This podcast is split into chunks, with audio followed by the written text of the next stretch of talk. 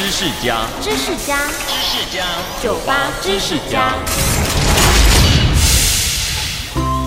毛豆是老少咸宜的开胃小菜，而黄豆做成的豆腐、豆浆等豆制品也是很普遍的食物。可是你知道吗？毛豆啊，其实就是黄豆的小时候。毛豆是八分成熟的黄豆，会叫做毛豆呢，是因为它的豆荚有毛。随着豆子慢慢长大，如果不采下来，让它继续生长，毛豆荚会持续膨大，最后干掉变成棕色，整棵植物也会枯萎。这个时候啊，把豆荚剥开，看到的就是淡黄而豆体饱满的黄豆了。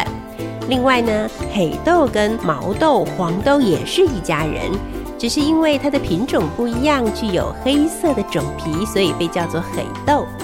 不论哪一种豆，都拥有豆类植物丰富的蛋白质、膳食纤维、钙、铁、钾等等的营养成分，是除了动物以外呢，最能提供人体所需要的高蛋白质养分的来源了。